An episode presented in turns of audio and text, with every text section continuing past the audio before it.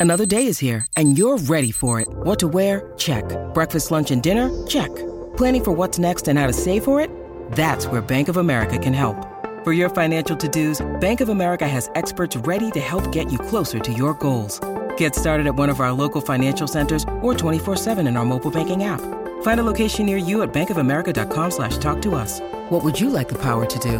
Mobile banking requires downloading the app and is only available for select devices. Message and data rates may apply. Bank of America and a member FDIC. Mom deserves the best, and there's no better place to shop for Mother's Day than Whole Foods Market. They're your destination for unbeatable savings, from premium gifts to show-stopping flowers and irresistible desserts. Start by saving 33% with Prime on all body care and candles. Then get a 15-stem bunch of tulips for just $9.99 each with Prime. Round out Mom's menu with festive rosé, irresistible berry chantilly cake, and more special treats. Come celebrate Mother's Day at Whole Foods Market. Hola, ¿cómo están? Bienvenidos a un episodio más de Auténtico y qué bueno que le dimos a grabar porque ahora sí se le puede presentar.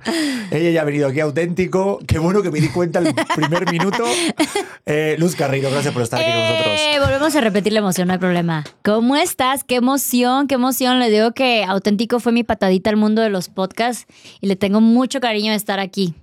Yo también, Nuevamente. porque recuerdo perfectamente cuando viniste, que fue el episodio más visto durante todo un año en Auténtico. La verdad que Sí, gracias. Nos, no. nos- nos hiciste ganar dinero. Un placer, un placer. Espero que también el mío haya servido en el tuyo. Claro, claro, ¿no? Y también el, el haber estado, eh, fue como que la primera vez que dije eso de amo ser mamá, odio la maternidad en un, en un, un espacio que no fuera el mío. Y sí fue como contundente. Fue, Sí. causó, causó relevancia. De hecho, yo no te conocía personalmente. Bueno, eh, a- cuando ya me dijeron que ibas a venir, me puse a ver tu contenido y empecé a sentir miedo. O sea, pues, Titi súper fan tuya. Y ahora que estoy solo, eh, vamos a ver qué tal el Vamos a tirote. ver qué Ya hemos estado solos, ya, ya Sí. hicimos el episodio solos juntos y, No, y, ya- fuera de tus comentarios de la leche, todo bien, Ah, ¿eh? todo bien, ¿verdad? Fue muy bueno el Sí. episodio ese que Sí, hicimos en tu... sí, Vayan al vuelo de bonito. una almeja. eh, ese es un gran nombre que todavía está por- Claro, ¿no? El otra vez me, me decía Titi, ay, ya tengo mi, mi podcast, El vuelo de una almeja, que no sé qué. Estaría buenísimo, ¿eh? La antítesis, ¿no?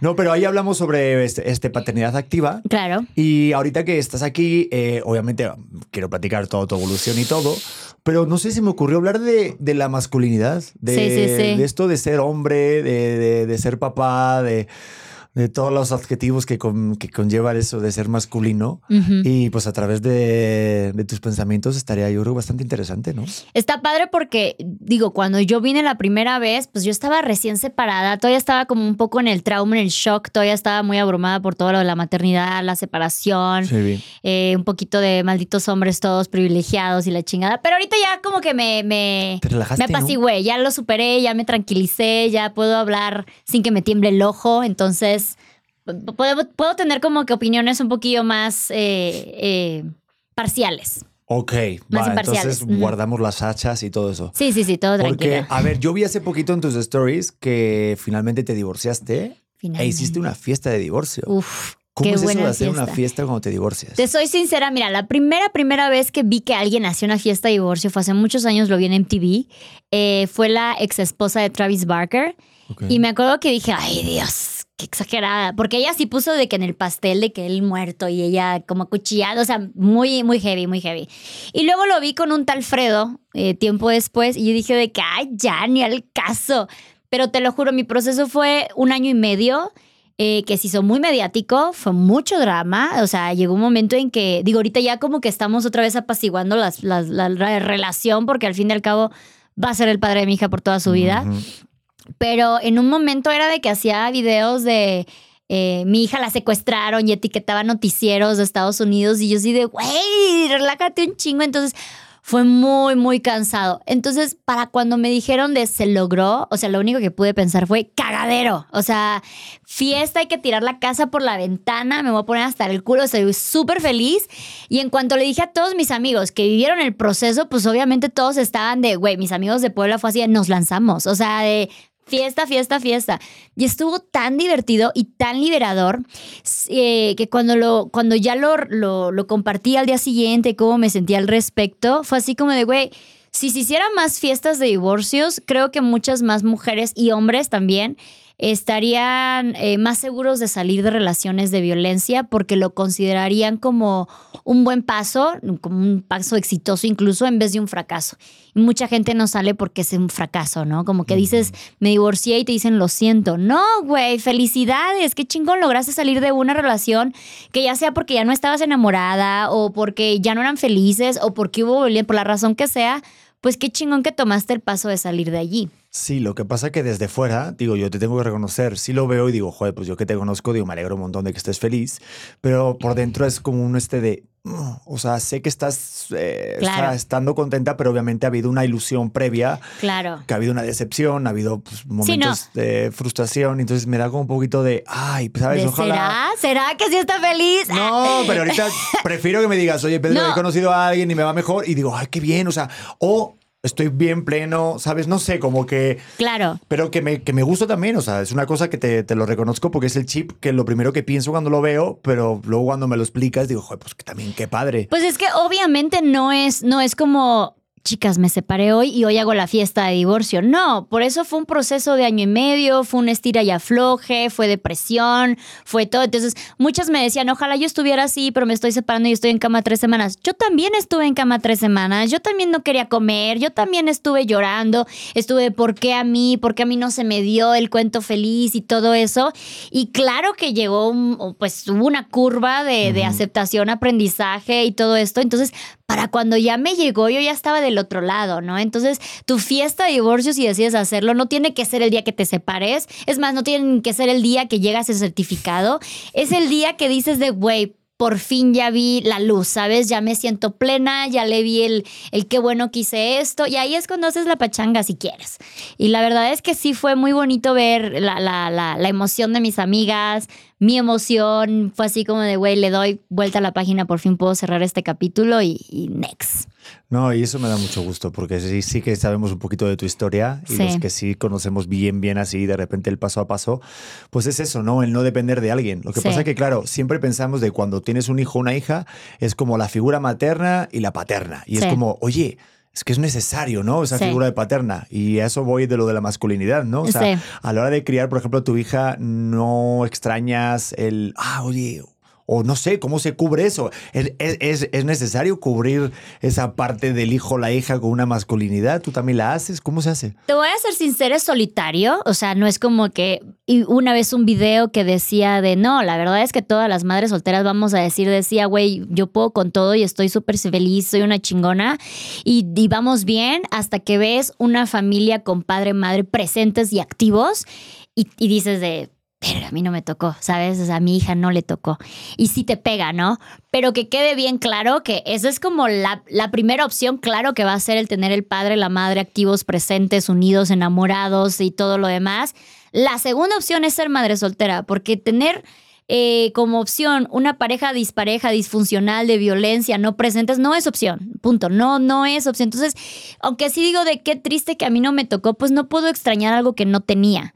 Entonces yo nunca tuve esa eh, relación eh, activa, presente, empática eh, con la paternidad, de que yo diga de no mames, se la rifaba, ni nada por el estilo. Entonces yo no extraño eso, extraño una utopía en todo caso.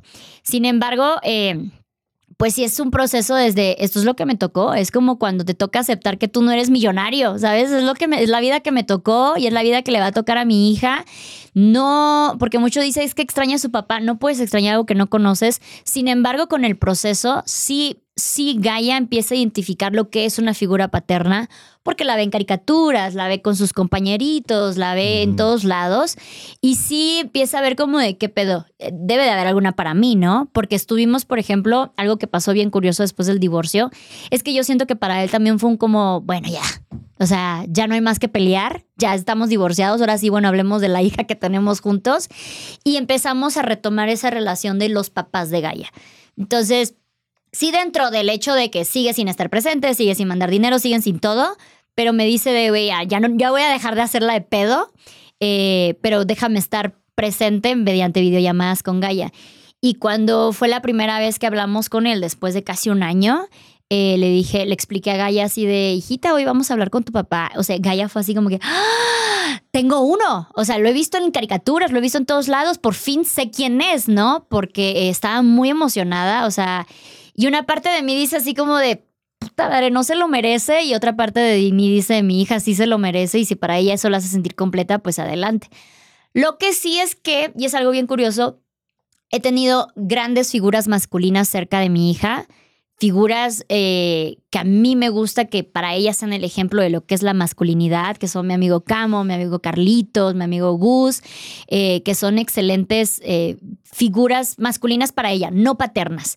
Porque mucha gente luego dice de, ay, es que ve a Camo como su papá. No, ve a Camo como su super tío, divino, como el hombre que nos rodea, porque casi es el, el que está presente. Y algo que nos empezó a pasar hace bien poquito es que lo empezó a celar y de repente con Gaby, que es la esposa de Camo, y es como, es mi Camo y no es mi Camo. Entonces, sí, sí tenemos estas dinámicas que dicen que, debe, que pasan generalmente entre papás e hijas con él, por ejemplo. Pero sí es como de que no es porque lo vea como su papá, porque no sabe cómo es ver a un papá, lo ve como la figura masculina que tiene cerca de él, lo ve como un tío, lo ve como su amigo y cosas así. Entonces, pues esa presencia masculina la tiene. Oye, pero estás diciendo que es lo que a ti te gusta como figura masculina, que es lo que tiene que tener. Claro, por eso es mi amigo. Pero ahí te va la pregunta, ¿qué es lo que tiene que tener una figura masculina según tú? O sea, que para que te guste, para que sea una figura este, ejemplar para tu hija.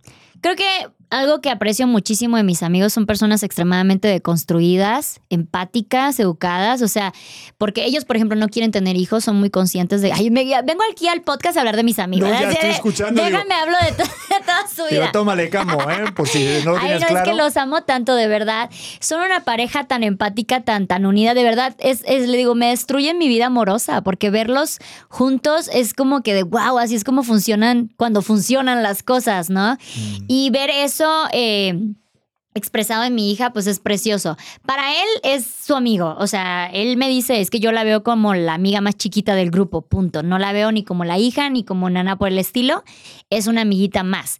Entonces, eh, claro que juega un chingo con ella, se divierte un montón con ella, tiene tiempo con ella y entienden pues estas eh, este, empatías. Recientemente hice un video que, que se me rompió el corazón, o sea, se me hizo el corazón muy chiquito de tanta felicidad Em, sobre que mis amigos lo habían entendido todo, ¿no? Que habían entendido que la maternidad o la crianza más bien es una cosa de tribu y están presentes ahí para todo y no solamente para los berrinches de Gaia, sino para mis desbordes emocionales, ¿no? O sea, no solamente Gaia tiene desbordes, sino yo también y están ahí para hacer contención hacia mí, hacia ella, o sea, como que entender esa, esa parte de la comunidad he sido muy afortunada de, contar con personas eh, de ese tipo cerca de mí. Es que te aísla un poco la maternidad y la paternidad, pero es cierto como que se relaja y al final uno tiende a buscar también personas que le está pasando similar o que, o, o, que están viviendo una etapa parecida para como al menos, no sé, como que se comparten las penas. Claro. Es cierto totalmente eso de que, eh, te juro, la empatía, el estar en comunidad, en tribu, al final uno, no sé, hace como que sea un poco todo más llevadero. No, 100%. Sí, pero, pero eso, lo de, lo de la figura este masculina, yo te lo pregunto porque,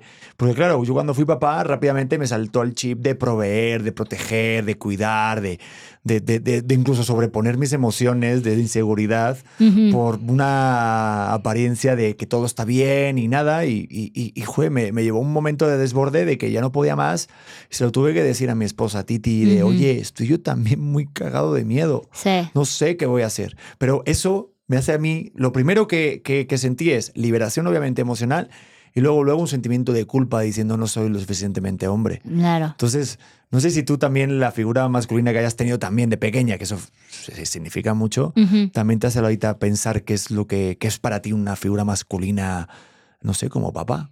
Yo, bueno, yo tuve una gran suerte con, con mi papá. Eh, tuve un papá biológico y como al año yo más o menos, dos años, mi mamá empieza una relación con quien es mi papá de corazón. Y la verdad, y ellos nunca se casan, nunca, nunca son papás juntos ni nada por el estilo, pero él, o sea, se separan y es como, mis hijos son mis hijos. Y todos los domingos, cumpleaños, navidades, días de las madres, todo, él estuvo presente. Entonces, eso es algo que no se ve muchísimo en la paternidad porque psicológicamente hablando, se, se tiene ahí como que, que el hombre ve la paternidad conforme a la mujer con la que está, la pareja con la que está. Entonces, por eso es tantos casos de que se separan y se separa de los hijos también. Entonces, ver este caso completamente al revés, para mí es divino, porque no, realmente no se trató nunca de la, del, de la esposa, de la pareja, sino que él dijo, soy tu papá y soy tu papá pese a lo que pese. O sea, yo decidí ser tu papá y voy a ser tu papá pese a lo que pese. Entonces, sí como que duele un poco ver cómo tantos hombres dicen, ya no estoy con tu mamá, entonces no me hables, güey, ¿sabes? Eres tu, pe- tu pedo con tu mamá. Y sí pesó un poquillo.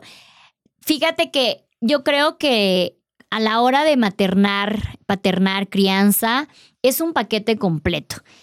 Que sí a veces tiende a verse en roles de género o simplemente roles de pareja, sabes que yo trabajo, yo me quedo en casa o lo que sea, ¿no? Pero por ejemplo, sí sí necesitan entender que dar dinero no es suficiente. Sí necesitamos entender que dar cariño no es suficiente. Entonces, a mí algún caso que me pasó muchísimo con el papá de mi hija es que él decía, yo sueño con ser papá. O sea, ser papá es lo máximo para mí, ha sido mi sueño toda la vida, es mi vocación y todo lo demás, ¿no? Y cuando ya empezamos en ese rol, para él era, yo voy a jugar con mi hija todo el tiempo. Y era así como, ok, sí, pero también necesitamos hacerle de comer y cambiarle los pañales y pagar la renta y todo eso es parte de la crianza, ¿sabes? No es nada más proveo, no es nada más juego contigo, es proveo y juego contigo, proveo, juego contigo y hago tus tareas, proveo, juego contigo y limpio la casa y hago tus tareas. Entonces, son paquetes completos que se deben de entender o se deben de hablar y poner de, ¿sabes qué? Mira, yo no me voy a encargar de esta parte, pero ¿qué onda? ¿Tú jalas esta parte o lo jalamos los dos o qué onda para que todas las necesidades de un bebé, de una crianza, estén cubiertas. Y no son solamente las necesidades económicas o afectivas incluso, ¿sabes? Hay muchísimas más necesidades. Fíjate que subí un video de esto hablando de que el error que tenemos los hombres es que pensamos que con solamente cubrir económicamente y tal, ya la hemos hecho. Y mucha gente estaba de acuerdo y mucha gente también estaba en desacuerdo. Claro. Porque sobre todo estaba, pero propias mujeres, eh, hay gente que piensa, muchas mujeres, de en plan de, no, es que prefiero que sí que trabaje y demás porque yo no quiero tener un hombre flojo. Claro, se van como que, claro, eh, tienes que Sí. estar tú como mujer agradecida de que yo esté trabajando Claro. porque te estoy protegiendo a ti. Es una Sí. gran labor que estoy haciendo como Sí. hombre. Entonces pre- es preferible tener eso a tener un flojo. Pero es que no tienen que ser las dos cosas. Yo lo menos lo que pienso, ¿no? Claro. No, y aparte desde esta idea de que la mujer no puede proteger y contender, y yo supongo que tú, cuando tú le dijiste a Titi, sabes que me estoy quebrando, Titis dio la casta y ella te hizo sentir protegido y te hizo sentir eh, cubierto y, y también está trabajando y todo eso. Entonces las mujeres también podemos hacer esa labor, ¿sabes? Entonces Sí. es esta idea de que las mujeres no podemos encargarnos, no solamente de lo económico, sino de esta, esta seguridad y protección que le podemos dar a nuestras parejas, porque debe de ser parejo, ¿no? Yo te debo de sentir, de hacerte sentir protegido como tú me debes de hacer sentir protegida a mí también. Es Sí, así como lo- debería de funcionar. Lo que pasa es que como hombre es difícil abrirte las emociones. Claro, O sea, no estamos acostumbrados al realmente... Digo, obviamente si estás pasando un tiempo con tu pareja, pues claro que tienes que mostrarte así como eres, ¿no? Pero es muy difícil ya meterte más en el trasfondo de como hombre, abrirte emocionalmente y decir, oye, no puedo. Claro, es O sea- todo este tema de las masculinidades tóxicas, de no, si tú como hombre no lloras, tú como... Y yo sé, o sea, sí entiendo y que trato de ser empática de así como las mujeres nos llevan años y años con la creencia de que estamos aquí para ser mamás y quedarte en la casa, los hombres también llevan años y años de estás aquí para proveer y ser el macho alfa, ¿no? Entonces, claro que ustedes también están en su propio proceso de construcción y claro que hay hombres que dicen, ok, ¿sabes qué? Esto ya no me resuena, quiero cambiar. Pero es muy difícil ir a tra- eh, tras corriente, ¿no? Como para una mujer decir, no quiero tener hijos, puta, tienen el bombardeo constante de cómo no vas a querer tener hijos, no vas a estar completa, es el propósito de una mujer, es ser egoísta, no sé qué. Entonces, un hombre decir, ¿sabes qué? Yo también quiero ser amo de casa. Uf, se le van encima como sociedad. Entonces, sí estamos ambas partes en un proceso. Sí creo que nuestro proceso es un poquito, está más adelantado y está más a la defensiva, porque claro, veníamos desde el punto más vulnerable, que era quedarte en casa, vive violencia, no todos los casos, pero muchos casos, vive violencia y acaba y aguántate porque tu esposo es el proveedor y es el macho y si tiene otra familia, pues tú quédate callada mientras a ti no te falte nada, porque no te falte nada era nada más económico. Entonces, como que claro que vamos a decir de, güey, ya no me está latiendo este pedo, ¿no? No está como que muy parejo. Y quien en su sano juicio del lado del hombre va a decir de, ah, no, sí, yo quiero hacer más, quiero trabajar y aparte llegar a la casa a hacer de comer, quiero hacer esto y aparte eh, llegar a cuidar a los niños. Pues dices, güey, no está chido porque yo ya trabajo, ¿no? Entonces, Claro que para ellos va a haber un poquillo más de resistencia, para muchos hombres va a haber más de resistencia al querer deconstruirse porque dices de, para que esto sea parejo, ellos tienen que ceder. O sea, la parte de la masculinidad tiene que ceder un poco y tiene que aceptar un poco que debe de estar en conexión con sus emociones. Y como que no les encanta mucho a todos. No, y de, y, de hecho desde pequeñito lo ves en las películas, como es el príncipe el que salva a la mujer, que ya está cambiando todo ese rollo. Pero desde pequeñito tú ves prácticamente que es el que, te, el que te tiene que salvar y el que te tiene que proteger y dar la seguridad y te va a cambiar y te va a poner un castillo, es el príncipe. O sea, tú tienes que dejar de ser sirenita. Claro. Para que vengas tú a mi mundo, para que yo te pueda proteger y dar una buena vida. O sea, ese era como el. como el como la historia o la narrativa que había años anteriores. Y claro, eso tú como mayor que lo tienes en la cabeza. No, y es hasta para las mujeres, ¿eh? No te creas, primera, yo me considero muy deconstruida y la chingada, pero también me encanta que me inviten a la cena, ¿sabes? O sea, y que me abran la puerta y cosas así. Entonces. Ah, pero eso es caballero. A ver, eso es caballerosidad. Sí, o sea. no lo puedo decir. Caballerosidad. Caballerosidad o caballerosismo. eso no existe, ¿no? Pero igual. no, pero incluso, o sea, a mí que me va muy bien económicamente, sí digo bueno, se escuchó muy mamón eso, que me va bien económicamente. Te falta el, el Luis Vuitton aquí. Ya sé, no, pero, y qué bueno porque te lo has trabajado. Claro, claro, también se vale decirlo, ¿no? Este, claro que espero a un güey que también le vaya bien económicamente. Entonces, por ejemplo, con mi expareja yo me encargaba de los gastos, yo era la que proveía en este caso. Entonces, si era como un trataba yo de decir, bueno, si yo si fuera al revés, como que se espera, es como lo esperado, ¿no? Que, que la mujer no trabaje y el hombre la mantenga, porque estamos eh, de acuerdo que el estar en la casa y con una familia es un trabajo nada más que no remunerado. Pero si es al revés, es como de, uh, no, ¿por qué? Que no sé cuánto, o sea, de cómo yo voy a ganar más, cómo yo lo voy a invitar más, cómo no sé qué. Entonces, también debe de haber un estirilla floje de nosotras, ¿no? O sea, siempre soñamos con que ellos ganen más que nosotros, pero eso significa que uno o sea, que yo voy a ganar menos, ¿no? Entonces, ¿por qué, ¿por qué yo no puedo ganar más? ¿O por qué yo no puedo hacer más por esa persona también? Sí, pero a lo mejor tú quieres que gane más que tú o igual que tú, pero no por un hecho a lo mejor de que te quiera proteger y que tú te quieras cubrir todas tus necesidades económicas, sino también un tema de admiración. Claro, 100%. O sea, si tú de repente estás dando este mínimo, pues al otro lado quieres impulsar o al menos te vas a juntar con alguien que gane igual, no sé, o vas a buscarlo, pero, pero más que nada, yo al menos así es, es más por admiración que por, ah, no, déjame yo ser el superior, para yo sentir mi superioridad este, masculina, ¿no? De que yo te estoy cubriendo. Pero es cierto lo que dices, como hombre, es verdad, es difícil el, a priori, estoy generalizando, de que es difícil de repente convivir en la familia y que tu mujer gane más que tú. Yo no lo veo así, pero yo lo sé por compañeros y demás. Eh, y si, incluso si no lo ves así de, de, repente, ah, no, me da igual que mi mujer gane más, es como, ah, mantenido, mandilón, eres un conformista. Obviamente, no me voy a ir al extremo de ser un huevón y que ya solamente mi mujer trabaje.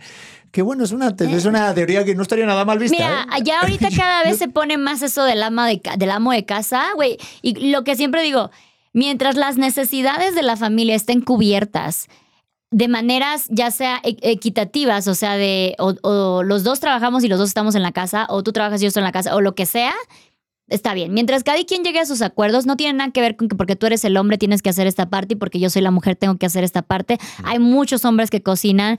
Yo no cocino ni más. O sea, yo, a mí me encanta cocinar, pero soy una bestia para la cocina. Entonces, no tiene nada que ver con el género, sino como con qué, cuáles son las fortalezas que puedes entregar al equipo. Exacto, pero el problema está en que ponemos género a las actividades que hacemos. O sea, por ejemplo, si ahorita Titi se va y dice, oye, que quiero poner este, un ventilador o quiero hacer una mudanza y va a, ah, es que eres una machorra.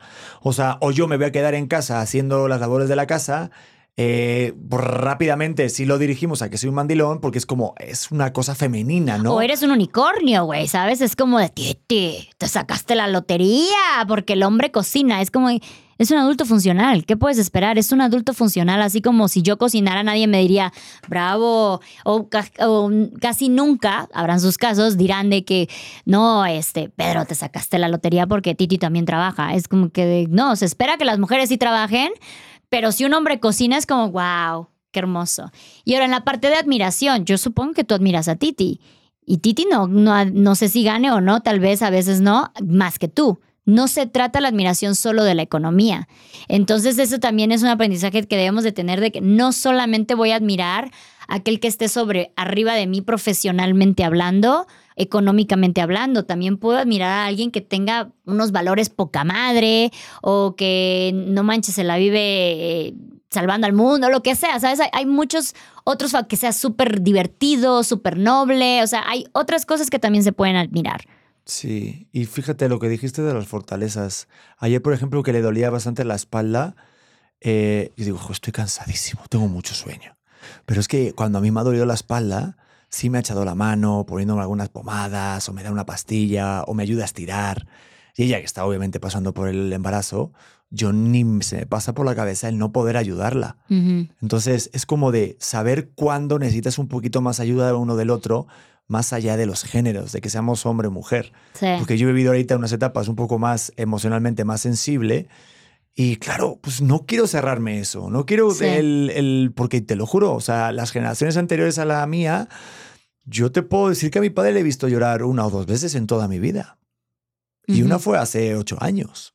O sea, y, y- y lo he hablado con, con Titi y con mi esposa y es como de, oye, qué duro debe de ser como hombre estar tantos años sin, a- sin poder llorar o Ujú. poder abrirte, pero así, de forma natural, sin sentirte juzgado. Sí. Y el no poder es el, el- el expresar eso, eso se debe de guardar en algún lado de, de tu cuerpo y se traspasa y se y convives con ello y es muy complicado. Pero Claro. pasa que, digo, gracias a Dios está cambiando esa masculinidad, pero hay muchos que piensan todavía hay- sí. y algunas mujeres, yo siento que también el, bueno, a ver, a ver si me vas a pegar o no, pero, pero siento que el peor enemigo de una mujer es una mujer.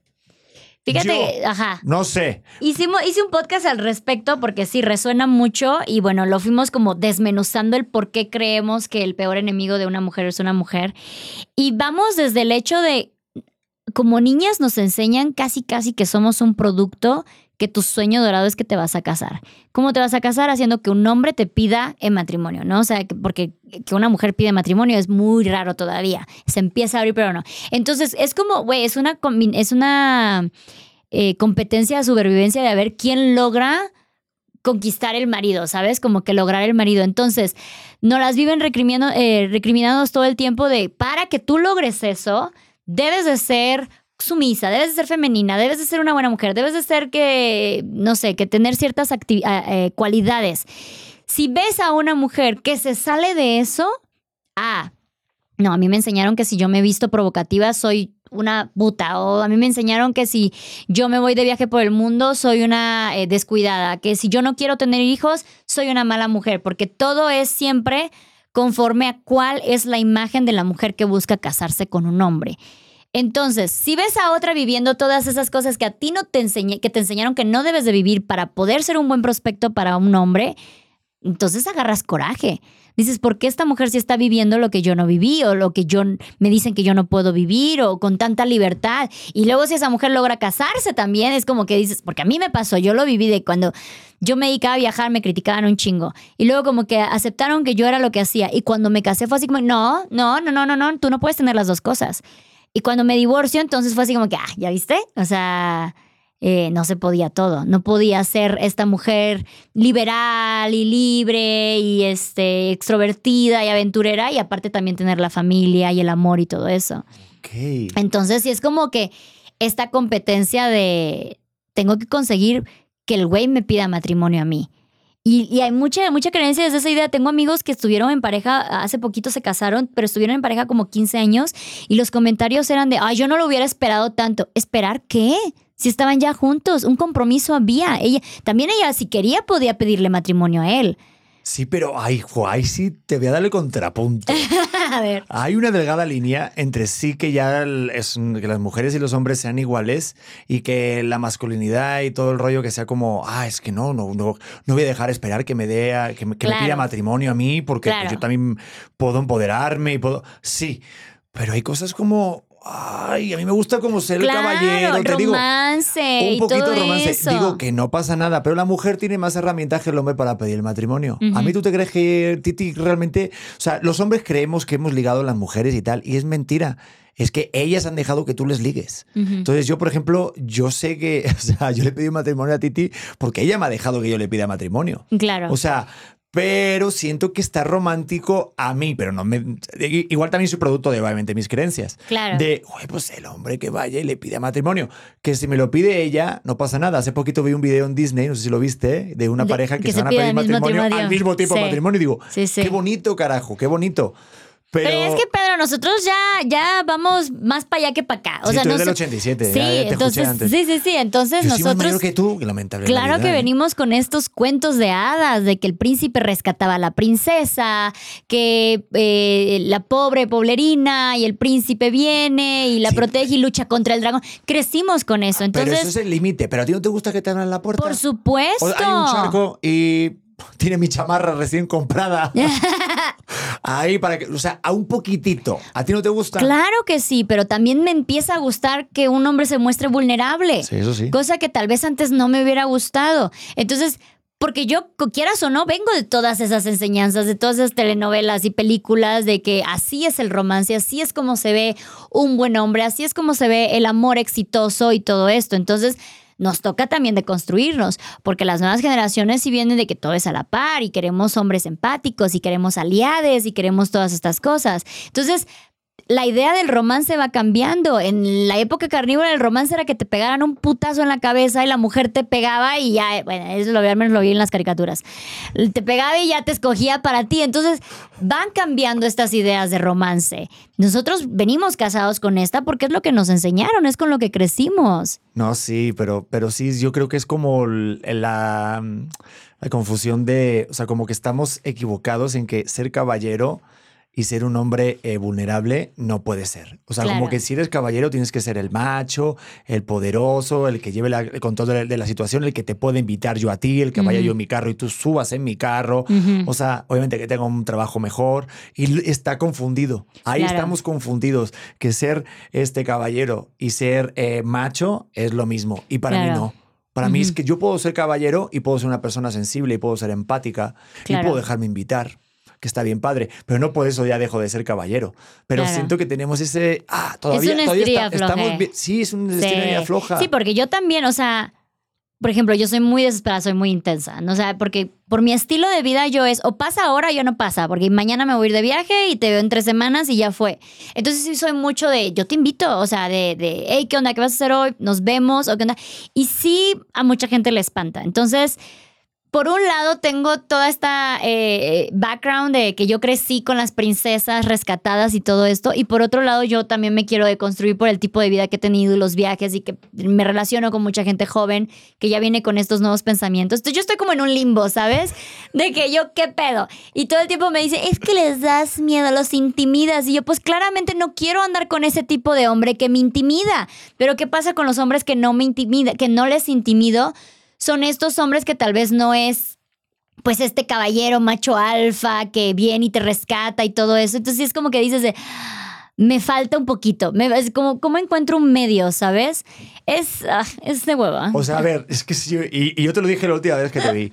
Digo, claro, tú tienes que espantar a los hombres. ¡Qué Digo, hueva! No, no, no, pero qué hueva, pero es la realidad. Sí, no, ya sé, o sea- totalmente. Porque, a ver, yo también te he visto, digo, eres súper fuerte, con carácter y tal, y a nada que también algo te pasa, pues subes un TikTok. Entonces yo me pongo en el lugar del güey que, oye, es que te voy a escribir un mensajito. No, qué miedo me da ponerte un emoji, no vaya a ser que me expongas. Bueno, O- pero eso es otra cosa. Eso es por ser figura pública. eh, sí, totalmente, pero aparte tú eres, tienes una, o sea, tú como mujer tienes un carácter tan fuerte y tan dominante que es como de yo controlo la situación, así que como me la hagas, la vas a pagar. O al menos ese es el mensaje que Pero mandabas. podemos al principio. controlar la situación ambas partes. No, o sea, totalmente. tú controla tu parte, yo controlo la mía. Ese es el pedo. Yo no, yo no, yo controlo lo que a mí me corresponde. Entonces, no significa que te vengo a controlar a ti, no significa que voy a controlar la situación de ambos, ni nada por el estilo. Y claramente, si son hombres que se van a espantar con este tipo de mujer, pues no son para mí. Totalmente. Punto. Ni para otra mujer. Ni para- es- eso es a lo que voy. Es que yo creo, no sé tú qué pienses, pero yo siento que, que los hombres, o sea, les da miedo a las mujeres con carácter. ¿Pero por qué? No sé, a mí me encanta, me encanta que me traigan en cortito, a mí me encanta. Pero ya sabes que estoy haciendo otras cosas. Te lo juro, a- es que a mí siempre me ha gustado y yo sí siento que eso es porque por lo que he vivido de pequeño, que mi Eh, madre claro. es, o sea, yo he vivido un matriarcado. Sí. Mi abuela, mi madre, mi hermana. Mi hermana no sabes cómo me controla, yo llego, parezco el hermano pequeño. Y mi padre siempre me dio las clases básicas de tú dices el sí, cariño, tú lo que diga tu madre. Y entonces ver eso, esas figuras tan... Y mi abuela, mi abuela se casó con 27 años. En 1926, 27. o sea, Rebeldísima. O sea, era una persona que era de, oye, a mí, hasta que no busques una empresa, a mí no me busques. Así le decía a mi abuelo. O sea, como yo he vivido eso, yo siento que, que, que está bien que la mujer tenga carácter, que sea fuerte en casa. Pero claro, yo lo he visto con compañeros y demás, como que asusta un poco eso cuando de repente tiene que ser al revés. Y yo te lo volteo a ti. Entonces, tú, por ejemplo, ¿qué prefieres? A lo mejor tener un hombre fuerte o un hombre con carácter. ¿Es lo mismo? ¿No es lo mismo? No, un hombre ¿No? con carácter definitivamente, o sea, y el carácter no significa que va a ser el de, ah, me pego el pecho y yo te protejo y todo lo demás, ¿no? Es que simplemente él también va a saber qué da, qué no da, qué lo espanta y qué no lo espanta. Es que lo vol- volvemos a lo mismo, o sea, tú eres responsable de lo tuyo, yo soy responsable de lo mío. Entonces, para eso necesitas carácter, porque si no, vas a estar culpando a los demás por lo que a ti te pasa o vas a estar eh, evadiendo lo que a ti te toca por seguir lo de la otra persona y pues eso al final no llega a nada bueno. Entonces, un carácter es importante, definitivamente. Eh, en cuanto a personalidad, no lo sé, no lo sé. La verdad es que yo también estoy en un proceso de mucha deconstrucción. Entonces, para ti es ahorita complicado, ¿no? Porque, digo, te va bien económicamente, tienes un trabajo fuerte, figura pública además. Sí, no hay de dónde, no hay de dónde ayudarme. No, y aparte, también al ser madre soltera hay como mucho. ¿Está buscando quién la mantenga o está buscando papá? Y así como de cabrón, o sea, es lo que menos me interesa, ¿sabes? Como meterme a otro dilema con otra figura paterna es lo que menos quiero en este punto. Ah, es verdad, ese es un buen Sí. punto. O sea, por ejemplo, tú que, claro, tienes tu hija y eres mamá soltera, te cuesta encontrar a alguien porque se creen como que ya tienen que tener esa responsabilidad o qué. Sí, sí, sí. La otra vez este, salí con, con alguien y hiciera así como de, quiero que te quede muy claro que mis responsabilidades son mías, no tuyas. Entonces, eh, para pues, soltar de, de gajo eso, porque sí había de que, no sé, había publicado una story donde salía alguien que nada que ver. Y lo primero que le decían era de, ah, ya está saliendo con ella y vas a ser papá de galla y vas a ser padrastro y que no sé qué, así como que de, güey, como, ¿por qué meten a mi hija eh, de, de trancazo, no? Pero a su vez es imposible no meter a mi hija porque pues mi hija es mi vida. Entonces, es, ah, no, no, no, no la estoy logrando. La verdad es que es muy complicado. No, y tienes que tener muy claro, ¿eh? Yo lo he pensado porque, por ejemplo, mi hermana sí está con alguien que tiene un hijo de otra relación. Ajá. Y yo digo, wow, yo, me- yo lo he hablado con mi esposa, con Titi, y digo, que complicado el aventarte el, también, porque va a haber un hándicap y va a haber una Sí. dinámica diferente en la pareja, ¿no? Y claro, como hombre dices, también tengo que mantener a esa persona, es mi responsabilidad, no es mi Pero responsabilidad. no, no. Es que, ¿sabes qué? O sea, empezando porque las mujeres ya no deberíamos de ir con la idea de que de quién nos provea. O sea, ya no se puede. En- Simplemente en este mundo capitalista eso ya no es ni siquiera sustentable. Ya no se puede vivir nada más con el sueldo del hombre. Entonces, esta idea de que me mantengan a mí y a mi hija no es sustentable, no es, no, no es necesaria, no la necesito, porque desde un principio yo, la, quien ve por mí soy yo. Entonces, quien ve por mí por mi hija soy yo, punto. Eh, que, que está chido que alguien de repente me invite a comer y pague la cuenta a toda madre, pero de eso a que se tenga que encargar de mí y de mi hija es otra historia completamente diferente. O sea, es algo que por lo menos no, no busco. No, y que también a lo mejor en ese rollo de a lo mejor de pagar las cuentas, pues que también la otra persona también te puede invitar. Es que yo, la Claro. verdad, cuando vine a México me chocó mucho ese, uno- una de las cosas que fue así, este detonante del choque cultural, fue a la hora de invitar cuando tienes un date o cuando tienes una pareja. Sí, como O es en sea, España. Pues en España yo las novias que había tenido era de, pues yo pago el cine, tú las palomitas, igual Sí. yo pago el estacionamiento y un día tú me invitas a comer, voy Sí. en tu carro, de hecho las parejas que yo he tenido tenían mucho mejor carro que yo, Ajá. eh, y me hacía sentir mal, la verdad. O sea, Yo lo que lo pienso. no, pero, pero me refiero de que se daba por hecho. Claro. Y aquí sí está mucho más dado el que realmente el hombre tiene que invitar en un primer date, Sí. tiene que irte a buscar en su carro bien chingón. Sí. Y como que, obviamente, si a lo mejor vives en la casa, pues pagar la renta y que tú, ¿no? O sea, Sí. ese rollo. Y si lo ves como más equiparable, es como de, espérate un momento, ¿qué quieres hacer? Sí. Y yo siento que es muy favorable de que todo se haga un 50-50, porque así no das como una- un, un mensaje de que el que más paga todo y el que más cubre todo es el que tiene el poder de decisión sobre las cosas. Aparte. Pero incluso, o sea, incluso este 50-50 no siempre se puede un 50-50. A veces en la pareja alguien va a dar el 30 y el otro el 70 y a veces el sí. 60 y el otro el 40 y a veces va a estar disparejo. Entonces también debería de ser así en la economía. Entonces a mí me queda claro que si yo salgo con alguien que no le va igual de bien que yo y yo quiero hacer un plan que tal vez a esa persona sí le va a pesar, pues entonces yo lo pago. O sea, no, no debería de haber ningún problema, pero a su vez sí se sie- no sé, ¿sabes? Es como que, es que te digo, yo todavía vengo con este mundo de el hombre paga todo, pero quiero ser parte de este mundo de yo soy mujer empoderada y no me importa y cosas así. Cómo encontrar el equilibrio, porque te digo, con mi expareja llegó un momento que yo ya me encargaba de lo económico y de la familia y de la casa también. Entonces ahí era así como que, ah, no, pues chingo a mi madre, güey, o sea, de aquí no estoy sacando nada bueno yo. Pues entonces no me estás apoyando de nada, entonces me voy. Claro, o sea, es como, dame, ¿qué me, qué me ofreces a cambio de eso? ¿Sabes? Así como tantos años se esperó, se esperó que porque el hombre provee y la mujer se encarga del hogar, pues entonces busquemos otra manera de, de, de dividir las divisas. No tiene simplemente que ser económico. Pero a ver, una pregunta. Digo, aquí la neta se me acaba de venir a la cabeza. A ver. Digo, con todo lo que ya sabes, después de todos tus años y de evolución, ¿crees que con todo tu conocimiento actual, crees que a lo mejor no te hubieras divorciado si hubieras sabido lo que ya sabes? ¿Esto? No porque no se trataba nada más de mí, éramos dos personas en la relación. Entonces, si tal vez los dos hubiéramos crecido en su momento, pues a toda madre. Pero eso no pasó. Entonces... eh, Es que lo pienso mucho porque eh, conozco parejas que cuando han sido papás te separas de la pareja. De alguna manera, bueno, claro. de alguna manera no, de todas las maneras, tu dinámica en pareja cambia. Claro, te vuelves papá, no te eres papá, mi no. pareja. Ajá. Entonces, sí hay muchas parejas que se rompen cuando son papás y mamás. Y me hace pensar mucho de cómo se llega a, a ese momento ya de, de verdad de que ya no hay manera de luchar, ¿sabes? Entonces, ahorita que te veo una, tienes un conocimiento, una madurez impresionante, la verdad, Por sobre eso todo. estoy sola. pero- y mira dónde me trajo eso. ¿Ves? Ya lo decía, ya lo decían en Matrix. En la ignorancia está la felicidad. Sí, hay que saber hombre. menos para ser feliz. O sea, es bien chistoso porque luego cuando yo digo que me gustaría tener de una relación, que también puede cambiar, porque como te digo, todavía estoy en prueba y error, si me dicen así como que, ay, no, es que estás, este, tus expectativas son muy altas o estás pidiendo demasiado. Y es así como de, güey, pues pues ni pedo, ¿sabes? Es lo que yo pido, es lo que yo creo que merezco y es lo que yo creo que quiero y que puedo entregar aparte, ¿no?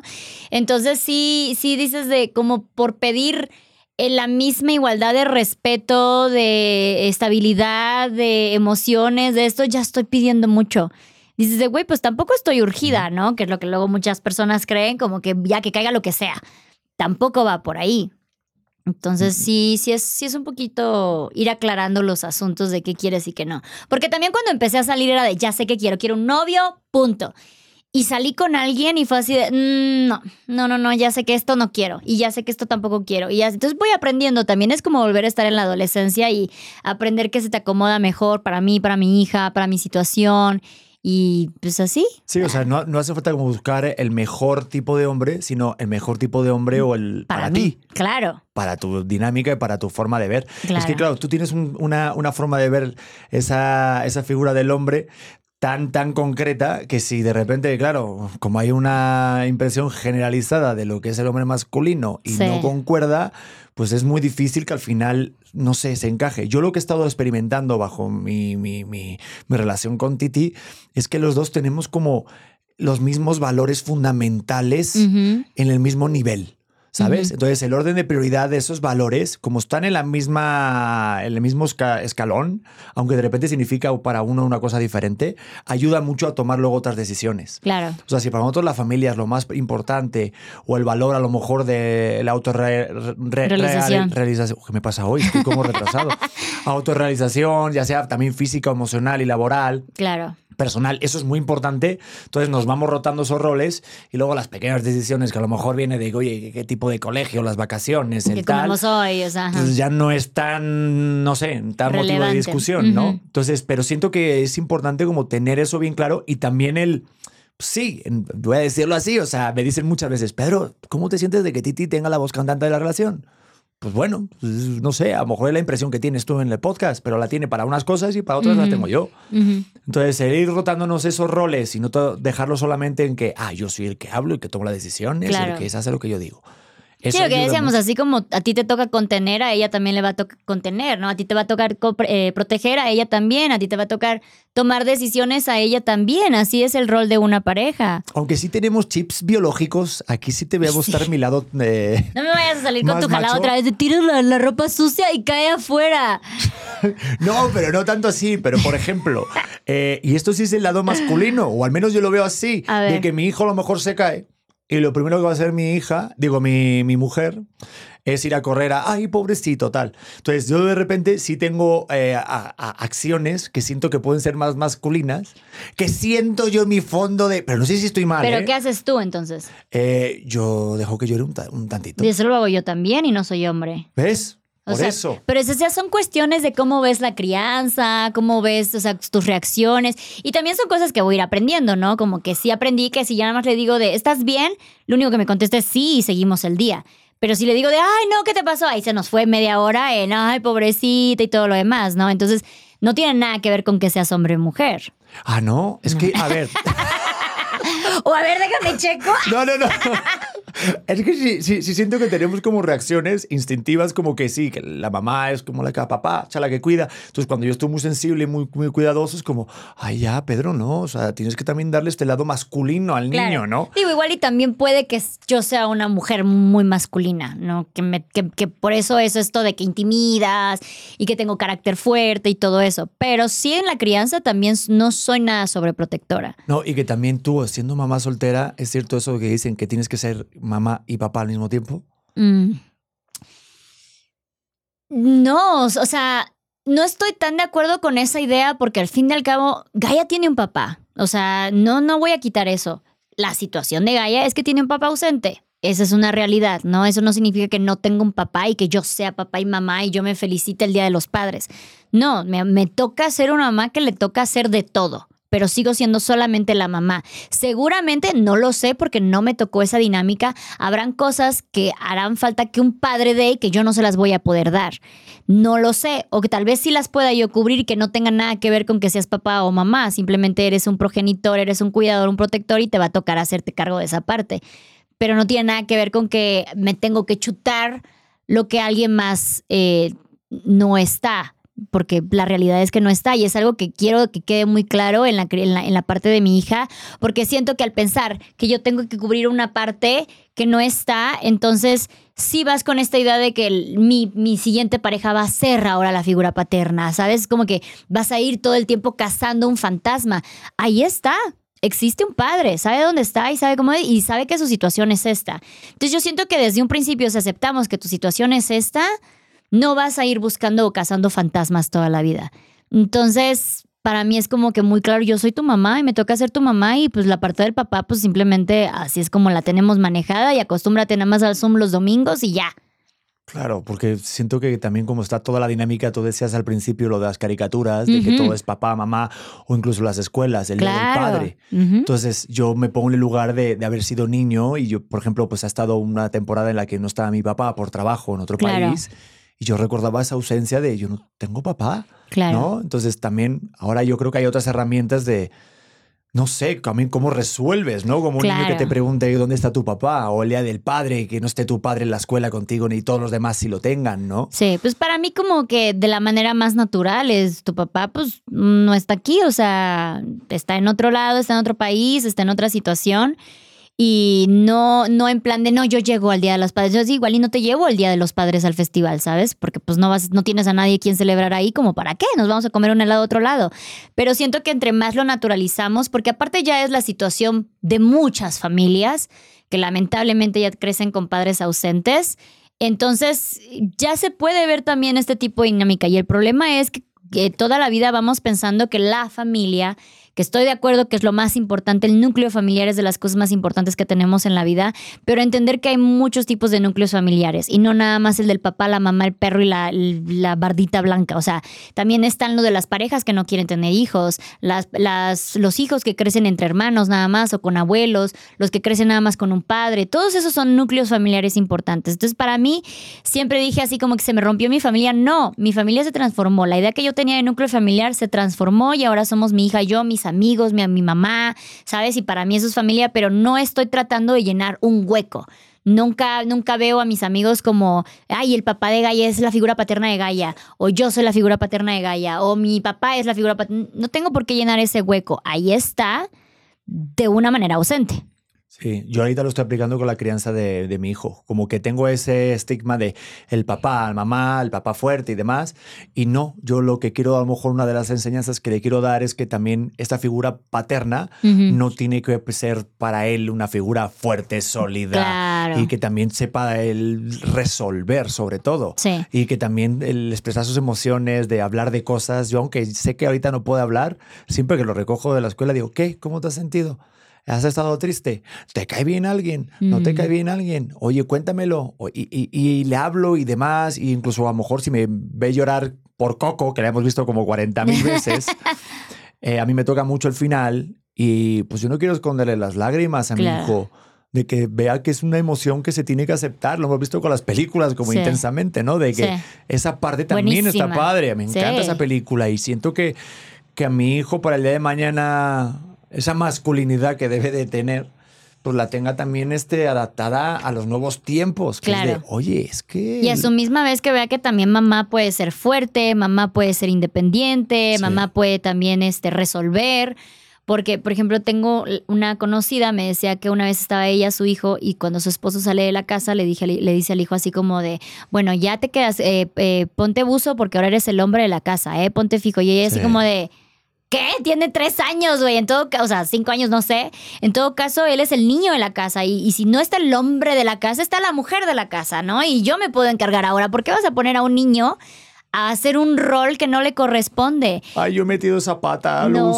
sí, le he metido. no, me he dado pero- cuenta, te lo juro. Y me voy de casa y digo, cuida de tu madre y del hermanito. ¿Por qué? Porque no sé por qué. Es un chip que traemos de las cavernas. Pues quítate Te lo juro, hasta sabes también dónde lo noto. Cuando de repente veo una niñita, un bebé, y le digo, eh, te está haciendo ojitos ese bebé, ¿eh? ¿Te- ¿Te, No. gusta? ¿Tiene, eh? ¿Te gusta para novia?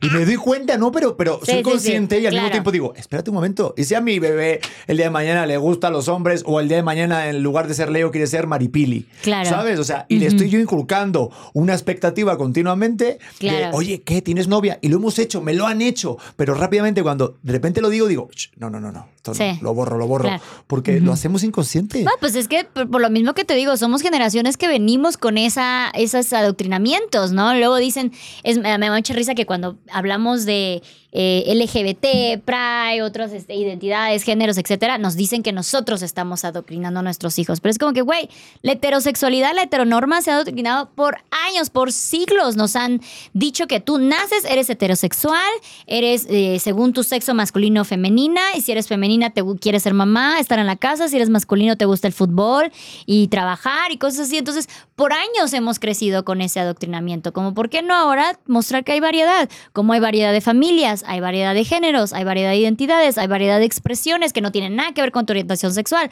Porque igual es como que, ay, si le dejas el cabello largo, a mí todo el tiempo me dicen que a mi hija la quiero hacer lesbiana porque la he visto también con ropa de niño. Es como que de, wow, o sea, hay muchas cosas que tenemos que desaprender en ese punto, ¿no? No, y me río como si fuera esto con un botón, ¿no? Ya, tú eres lesbiana. Literal. Como si fueras así, como tuvieras o el porque, poder. no sé, porque vivo con una persona de la comunidad o porque hablo muchísimo de temas de, de LGBT, entonces como que todo el tiempo yo la quiero adoctrinar. Y yo digo, no, le estoy mostrando que tiene variedad para que el día de mañana, si ella no se identifica con lo que yo toda la vida le dije, no se siente una mierda de persona como a muchas personas de la comunidad le pasa. De, de, de hecho, estuvo aquí papá soltero, Ay, Salvador, y Ujú. hablamos con él justo de que pues él, él- él es gay abiertamente.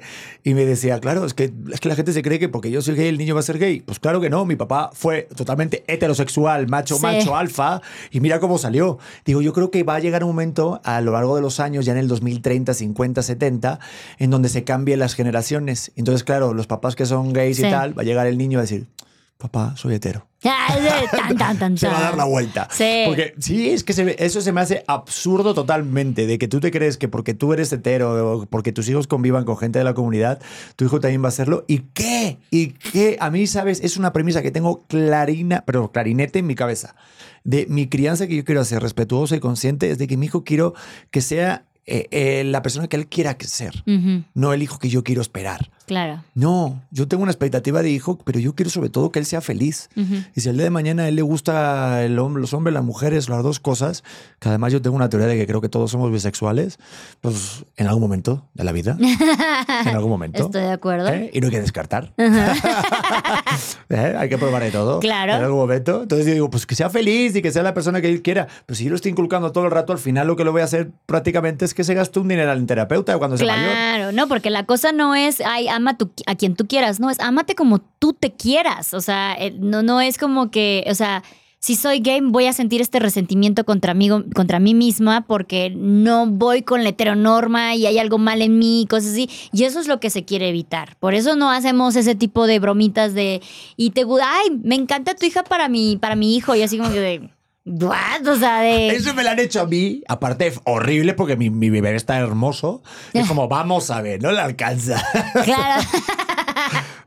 sí, sí, sí. No, no, pero sí, pero es como que tenemos, y te lo digo, ¿eh? O sea, yo porque yo soy muy sincero, aunque esté mal en mi pensamiento, pero digo, voy a tener otro hijo. Pues claro, tú piensas, joder, me los quiero llevar al estadio a ver un partido de fútbol. Pero es que digo, es que si tuviera una hija también. Sí, esa es O la sea, idea. y Fíjate, yo tengo mucho ese dilema con Gaia, porque yo a Gaia trato de mostrar, o sea, con- como en sus juguetes siempre son cosas deportivas, cosas musicales, cosas artísticas, ¿no? Pero últimamente, eh, pues nos mandan Barbies o nos mandan, eh, me ve maquillarme y se quiere maquillar. Entonces, cuando empezó con el gusto por las nenucas, por los bebés, y yo decía, güey, ¿de dónde? Yo nunca le había comprado un bebé. Entonces, parte de mí decía de, no, esto no. Y ahora así como que, eh, otra vez, imponer lo que yo quiero. Claro. Y si tú quieres ser una niña súper femenina, que le encanta estar en la cocina y maquillarse, o sea, para mí e- es, impulsar a lo que a ti te gusta, no volver a meter mis creencias de no, porque yo no sé qué. Entonces, otra vez volvemos a lo mismo, ¿no? Pero no, no le digas a, a Leo que ahora él se queda como el hombre de la casa cuando no tiene ni dos años. No, ni habla, Leo. O sea, ¿qué va a hacer? ¿Qué ¿Cómo va? va? a proteger a su mamá? si ya tiene bigote y fuma puros. No, hombre, a su mamá le toca proteger, queda como la adulta de la casa, como la mujer de la casa. O sea, No, pero también tú, a tu niña déjala que se maquille. Y Claro, si, no, si la ser mamá, igual su sueño es ser mamá. Claro. El karma es tan divertido que te la puedes regresar, Exacto, Luz. y, y eso es, es como que ahí donde voy a agarrar yo la curva de según yo me estoy deconstruyendo un chingo para que el día de mañana Gaia me quiera decir de, ¿sabes qué? Yo quiero ser ama de casa y es completamente válido. Y por eso le muestro la opción. Puede ser ama de casa, puede ser también una ingeniera civil que, que tenga una constructora y no sé si eso vaya de la mano, pero que sepas que tienes las opciones. Eso es lo importante. Que sepas que tienes las opciones porque la vida ya no se trata de roles de género, sino roles de sociedad. Y no importa si tú eres el hombre que te va a tocar proveer, no importa si tú eres la mujer que le va a tocar en la casa, o no importa si es al revés. Pero todavía existe lo de los juguetes, ¿eh? El otro día, por ejemplo, eh, le fui a comprar una caja registradora con alimentos. A mi, a mi hijo le encanta todo eso de servir los alimentitos y tal. ¿Sabes en qué lado estaba? De mujeres. Sí. Y el No, otro y- día también le compré un trapeador y un recogedor porque le encanta, le fascina recoger y estar con la escoba. ¿Dónde estaba eso? En mujeres. No, y vas y es neta un bloque azul, un bloque rosado. Y ves de este lado y son es, eh, eh, astronautas y carros, ingenieros y todo es de- pistolas, ajá. Y dinosaurios. Y este lado es todo bebés, cocina. Entonces es como que dices de, güey. Y desde ahí empezamos con las masculi- masculinidades tóxicas y pues también la- los roles de género desde chiquititos, desde chiquititos. Hasta los bebés. El otro día agarró mi, mi- mi hijo un bebé pequeñito como para cuidarlo. Y también obviamente estaba en el lado de las mujeres. Y digo, fíjate, o sea, parece una tontería y dices, ah, son juguetes rosas y juguetes azules. Pero qué tan rápido ya estamos metiendo el chip a los bebés, a los seres humanos que vienen, que obviamente si toda tu vida, de tu- o sea, toda tu infancia has estado cuidando de un bebé para que esté alimentado, le cortas el pelo y demás, y solamente lo estás empujando para que sea el de la mujer, pues claro, o sea, al final dices, vas creciendo con esa idea de que tiene que ser lo correcto Claro. y yo digo, no. O sea, de hecho, yo de pequeño, qué bueno, porque yo quería jugar con las cocinitas y cocinar igual. Y ahorita lo veo, digo, pues sería un regalo de niña. Y yo nunca sentí ninguna presión de mis padres. Sí. Porque yo creo que cuando te lo quitan y cuando ya realmente se haces una presión sobre el hijo, sobre qué juguete tiene que jugar, es cuando viene esa frustración de quién soy, qué hago, por qué estoy, no estoy haciendo, no estoy jugando con este juguete porque yo no quiero o porque mi papá me está diciendo que no quiero jugar con ese juguete. Ujú. Ese yo creo que es el conflicto que luego pues vas creciendo y lo vas desarrollando. Claro, que terminan en masculinidades tóxicas. Es- ay, pues, qué- qué bonito, qué bonito, qué, qué bien sellado. Oye, eh, este, pues, es que yo cuando empiezo a comer estas cosas no paro, ¿eh? Están buenísimas. Pues oye, Luz, que pues yo creo que hicimos la horita, al final lo logramos. Se logró Eh, con no todo sé si al final llegaste, no sé, la persona que esté viendo o escuchando esto, alguna conclusión. Pero así como resumen, entonces, eh, no sé, po- mm, ¿podríamos de alguna manera definir lo que es para ti un hombre masculino? Pues debe ser alguien seguro de sí mismo, eh, de lo que le gusta, de lo que le toca. Tal vez si esta persona se siente segura jugando fútbol y siendo ingeniero, pues adelante. Y si esta persona se siente segura cocinando y este, dedicándose a artes, pues también es, eh, ambos son masculinos, o sea, no es como que uno sea más masculino del otro. Y lo mismo con las mujeres, o sea, tanto como masculinidad como feminidad es lo que a ti te plazca y ya, o sea, lo que a ti te haga sentir bien y ya. No hay carreras con sexo, no hay colores con sexo, no hay nada de, eso con, con- género más bien. Entonces, eh, que, que sintamos la libertad de que podemos ser cualquiera de las dos. Entonces al final nos quedamos con que tú no buscas un hombre que te proteja o sí.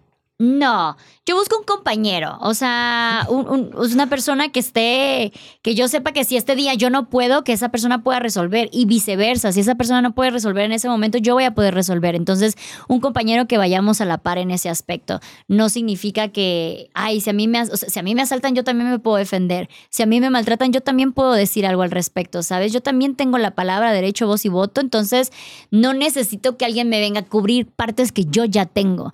Pero está chido que también esa persona las tenga para que si un día nos necesitamos cubrirnos mutuamente, pues lo haga. Qué chingón, Luz. Sí. Comparto tu idea 100%. Gracias. De hecho, no voy a contar mucha anécdota, pero sí estuve con una, estuve con una Dime. pareja en la que yo resolvía todo y llegó un momento en que me sentía como el papá de la relación. claro. Y tampoco está chido. Y Sí, no, mí- y es- luego también eso viene un poquillo de cosas de la infancia, de que estás buscando que te maternen o que te paternen todo el tiempo. Yo no busco ninguna de las dos. Sí, no, y yo pensaba, yo tenía un complejo de este del ángel salvador, de este rollo de, no te preocupes, yo te voy a enseñar lo que es la vida y te voy a ayudar y te voy a salvar. Y, y ya cuando ya me cansé de, oye, es que no quiero eso, quiero una persona que resuelva. Sí. O sea, Ay, no hay nada más sexy que una persona que resuelva. La neta. La verdad. Sí, sí, sí, me pone cachondo. Sí. Eh, de hecho, mi segundo hijo fue cuando el Titi resolvió. Teníamos que resolver. Sí, no, no. No, pero me encanta el llegar a casa y decir, oye, hay que hacer esto. hay que-". No, Pedro, ya lo ya hice. está. Ay, caray. Vámonos. Y sí, es una de las cosas que yo he visto a través también de mi suegra, porque mi suegra también es una persona que resuelve muchísimo. Y claro, pues su hija, Titi, o sea, mi esposa, resuelve en muchos aspectos y no se queda como, Pedro, ¿qué hago? Sí. Oye, ayúdame a. No, es de, ella resuelve y yo también lo aplico, ¿eh? Que yo cuando me quedo solo con el bebé, tengo una premisa, que es no llamar a mi mujer. Excelente. A no ser que esté el niño ya ago- agonizando, claro. Eh, pero una urgencia. Pero no es de, oye, ¿dónde está la... Oye, ¿dónde? No, es que sepa que yo estoy resolviendo Sí. esa parte que a mí me, que a mí, que a mí me, que a mí me atañe. O sea, O el típico, es que no me dijiste que querías ayuda. De ah, cabrón, a mí tampoco me dijo nadie que el bebé tenía que comer. Y lo hice, ¿sabes? O sea, nadie me tiene que indicar que es hora de levantar la casa, ¿o ¿sabes? Entonces, ¿por qué muchos escudan como que de... Porque incluso hasta las personas que creen que son ya, ya sabes, como más de construir, dices, no, yo le ayudo, en cuanto ella me dice, yo lo hago. Es como que el chiste es que no te diga, que tú también seas proactivo. ay, pero también una cosa, madre mía, esto no se va a terminar nunca. También ustedes las mujeres, este rollo de que, ah, es que tienes que leer las señales. Esto, Claro, es que no, también hay que ser directas, también hay que ser concisas, directas, hablemos, nos ahorramos un chingo si hablamos, La- ambas partes. Sí. Ah, pensé que ibas a desarrollar más. No, pero- no, ya está ahí. No, pero es que, claro, lo está llevando a un, a un- a un lado de que yo siento, es que tienes que identificar, joder, tampoco hace falta. Ah, y no, yo digo, no. qué hueva también. No comparto eso. ajá. Ese rollo de como mujer, el decir, no, sí, tú tienes que leer mis señales porque tienes que saber identificar y conocerme, porque si no lo haces, porque no me quieres. No, o sea, también dejémoslo Hay fácil veces que ni nosotras nos conocemos a nosotras mismas y que claro. también vamos cambiando de pareceres, ¿no? O sea, entonces no hay nada como, no hay nada tan satisfactorio como tener una platiquita de, ¿sabes qué? A mí, a mí sí me gusta que me manden flores. Me- Te aviso. Ahí lo ves, no tiene que ser ahorita, no tiene que ser mañana, eventualmente tal vez hazlo. O a mí me gusta, ¿sabes? Que me prepares de comer de vez en cuando, que me sorprendas con una cena. Entonces, no, no hay nada mejor que decirnos las cosas como nos gustan, así como con el sexo, güey. O sea, también indicarnos qué, qué nos parece y qué no, para luego, re- eh, eh, es bueno para ambos, porque me acuerdo que en algún momento lo, lo hablamos en mi, en mi podcast y dijeron, ay, si alguien puede pensar en los hombres, güey, no, es pensar en nosotras también, o sea, ahorro un chingo de chamba, un chingo de estar esperando de, no lo ha hecho, no lo ha hecho, no ha hecho lo que yo en mi cabeza quiero que haga. Compártenlo y ya. Claro, déjenle el caminito. Y también, o sea, pues, pero eso sí, pregunten. O sea, Claro, oye, ¿quieres el dedo por el culo? Pues ya está, pregúntame. Claro. De repente sorpresa. Uno nunca sabe, Al ay. menos dime qué dedo, porque De vez el en pulgar duele. Oye, Luz, que para terminar, que muchísimas felicidades. Gracias. Por esta nominación. Lo estamos grabando antes, esto es así la magia. Pero, a ver, a- a- pues hagamos como. Como que ya está como pasando. como, como si hubieras ganado. Ay, eh, no, cállate. A ver, imagínate No, que ganaste no, ese no. People Choice Award. eh, No, no pero sé, luego sería muy triste si no lo ganó, pero... O que no lo. Te- bueno, si bueno, no lo gana, hacemos bueno, dos, dos- dos discursos. Pero tengo que ir a buscar mi bebé en Dale, minutos. dale. No, Pero- la verdad es que yo estoy muy contenta desde que me nominaron en los Elliots también y luego ahora con Sí, los. People Choice Awards. Para mí es impresionante saber que plataformas como la mía empiezan a figurar en estos eventos y yo soy feliz. O sea, yo soy feliz con sentarme con, con, con la gente ahí al lado y es como de que, güey, mi cara ya está. Ah. Y pues nada, yo estoy encantada de poder figurar, ah, de poder empezar a figurar en este tipo de cosas porque para mí representa un gran avance en la comunidad de creación de contenido e influencers. No, y, y te escuché algo, pero ¿cómo te sientes de haber estado hace unos años durmiendo en la calle y ahorita nominada a los People Choice Awards? No, pues, o sea, increíblemente orgullosa. Estoy muy orgullosa de mí, del camino eh, que he recorrido, de la adaptación eh, y, y de todo lo que se viene. La verdad que yo estoy muy contento por ti, te lo mereces. Mm. Te conocemos ya hace un ratote y conocer tu historia para mí inspiras muchísimo. Me encanta el Mm. haber sido la primera persona que te haya dicho, haz el podcast ¡Qué ya. fuerte! Dije, Me dieron "No la lo dudes". patadita así de dale, dale, es lo tuyo. Y mira, mira dónde andamos ahora. Es que donde hay talento y donde hay ganas y sobre todo tener algo que decir, ah, ya la tienes hecha, Luz. Gracias, amigo. Igualmente. Igual, crack. la admiración es mutua y el cariño también. Vamos a ir al próximo evento, te lo prometemos. Eh, pues siga las redes de Luz, pero yo creo que todo el mundo te sigue, ¿no? Digo, recuérdalo por acá, pues si hay Estoy algún perdido. como Luz Carreiro en todas las plataformas, TikTok, eh, YouTube, eh, Instagram, Facebook, Spotify. Estoy como El vuelo de una abeja y Sin pelos en los labios. Tengo dos, dos podcasts. Ya vi que se está Y- subidón de tono, ¿eh? Sí, hay- hay- va a estar He visto bueno. las fotos ahí con Uh, va a las- estar bueno. son piñas o no, melones o- No sabes, no sabes los episodios que se vienen. Pues mira, y eso también nos sirve para los hombres, ¿eh? No solo sí, para las oh, mujeres. échenselos por favor, porque Sí. se aprende muchísimo, ¿eh? Sí. Qué bueno, ¿eh? Para saber que no solamente es este A, B y C, hay más, hay más pasos, hay más cositas. Un montón. Y bueno, para toda la banda, pues es, eh, les mandamos un beso, un saludo y a ser auténticos, que es lo único que nos queda.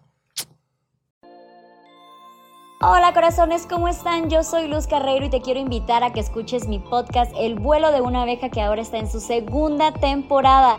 Recuerda que es un espacio seguro de plática, chisme y aprendizaje de todo tipo de temas con todo tipo de personas. Y la puedes escuchar en tu plataforma de audio favorito.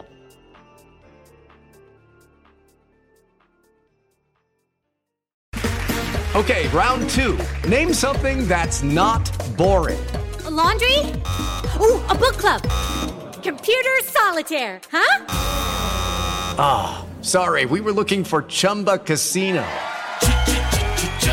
That's right. ChumbaCasino.com has over 100 casino style games. Join today and play for free for your chance to redeem some serious prizes. ChumbaCasino.com. No purchase necessary. Where prohibited by law. 18 plus terms and conditions apply. See website for details.